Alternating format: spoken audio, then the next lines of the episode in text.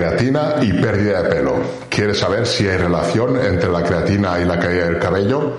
Estás en el sitio adecuado. En este vídeo voy a explicaros mi punto de vista, mi opinión sobre este tema. Es una pregunta que me hacéis mucho, tanto en TikTok como en Instagram, que por cierto lo dejo por aquí por si quieres seguirme ahí también. En Instagram subo contenido diario, subo historias, subo todo tipo de, de contenido. Y nada, te lo dejo por aquí por si quieres seguirme allí.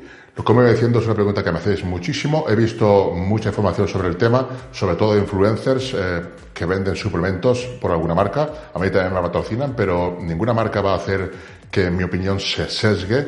Siempre voy a tratar de ser lo más objetivo posible y en este caso también voy a hacerlo. A mí la creatina me parece un suplemento muy bueno, bastante, bueno, la verdad que muy bueno, muy útil pero tiene algunas, algunos problemas que deberíamos de investigar más.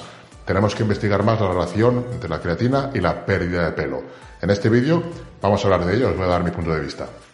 Bueno, lo primero que a mí la creatina me parece un muy buen suplemento, un suplemento muy seguro que sí que recomiendo, que todos mis chicos usan y, y, la verdad que pues cumple su función y es un buen suplemento, pero eso no quita que hayan cosas que desconozcamos.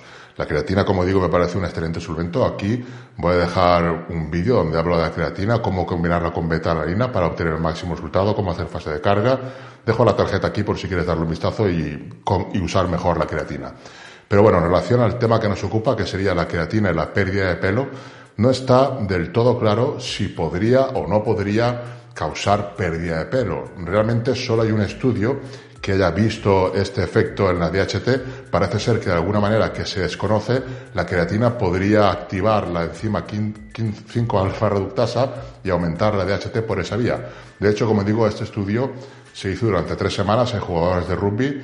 La primera semana usaron una fase de carga de 25 gramos de creatina y la DHT aumentó en un 56%, mientras que las siguientes dos semanas, con una fase de mantenimiento de 5 gramos, la DHT aumentó un 46%.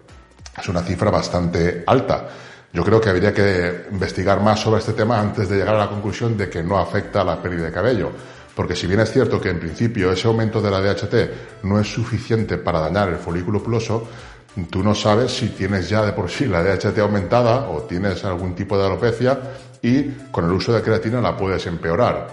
En, lo que quiero decir con esto es que hay que ir con cuidado. No es una cuestión de burla porque he visto cantidad de vídeos donde se burlan del tema, que no tiene nada que ver y no está tan claro. Se debería investigar más para poder sacar mejores conclusiones y, y realmente acercarse más a la realidad, porque hasta ahora lo que se sabe es que sí, que aumenta la DHT, y que mm, podría ser incluso dosis dependiente, incluso depende del tiempo que uses aumentar más o menos. Habría que hacer más pruebas al respecto, tener en cuenta que solo tenemos un estudio de tres semanas de duración y no sabemos lo que podría pasar si en lugar de tres semanas fueran tres meses o fueran tres años, porque como sabemos la creatina es un suplemento bastante seguro que se puede tomar durante mucho tiempo.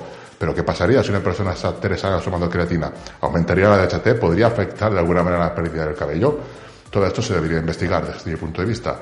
O sea que mi consejo es que te mantengas cauto al respecto. Si bien es cierto que en principio no debería afectar, como digo, no se sabe. Si tú eres propenso, si tienes la DHT elevada y la creatina te la eleva un poco más, quizás sí podría haber pérdida de cabello. Pues eso, prudencia y hay que tomar las cosas con, con, mucho cuidado y seguir investigando al respecto. No entiendo por qué no se hacen más estudios con lo sencillo que sería sacar conclusiones reales y, y, rápidas, porque es sencillo hacer un estudio así y averiguar de una vez si afecta o no afecta a la pérdida del cabello. Quizás haya gente que no le interese o quizás no haya voluntad, no lo sé. Pero sería muy sencillo averiguarlo. Me extraña que no, que no lo hagan. Os dejo por aquí, te dejo por aquí un vídeo donde hablo de la creatina para que puedas profundizar en ella, cómo usarla, hacer fase de carga, no hacerla, cómo combinarla con betalanina y por aquí uno sobre la citrulina que también puedes usar junto con la creatina. Un saludo.